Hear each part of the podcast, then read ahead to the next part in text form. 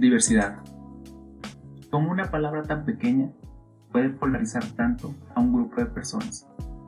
Por un lado, a muchos, llena de orgullo, acompaña en cada aspecto de su vida y los pone, tristemente, en un espacio de vulnerabilidad. Para otros, la palabra es un chiste, un insulto, un reclamo exagerado de una generación que incomoda cuando señala las fallas de la sociedad. Al referirnos sobre diversidad, nos referimos a todas las posibilidades de asumir, expresar y vivir la sexualidad, así como de asumir identidades y preferencias sexuales distintas. Ese reconocimiento de que todos los cuerpos, todas las sensaciones y todos los deseos tienen derecho a existir y manifestarse dentro de lo limitado al respeto hacia los otros. Hablar de diversidad no es algo que se haya puesto de moda o un invento moderno o un plan para destabilizar las bases del país.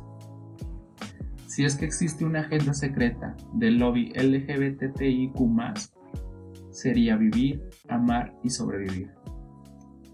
Cuando hablamos de sexualidad humana hablamos de fluidez, de cambios, de contrastes, de sorpresas.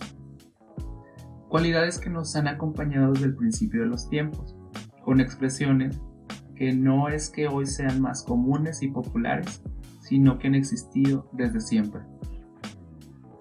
No es exagerado exigir respeto cuando este país ocupa en Latinoamérica el segundo lugar en crímenes de odio, solo después de Brasil, según informes de la Universidad Autónoma Metropolitana, o que en un estado como Veracruz, en los últimos 18 meses, hayan sido asesinados 80 personas de la comunidad LGBTIQ.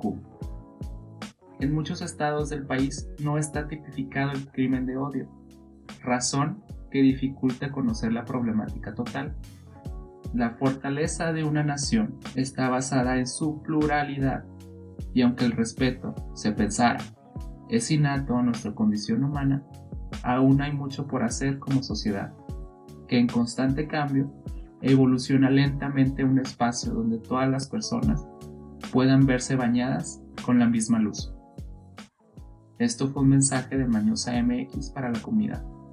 Pórtate mal, cuídate bien. Un tema nuevo cada semana por Spotify, Red Circle o Apple Podcasts.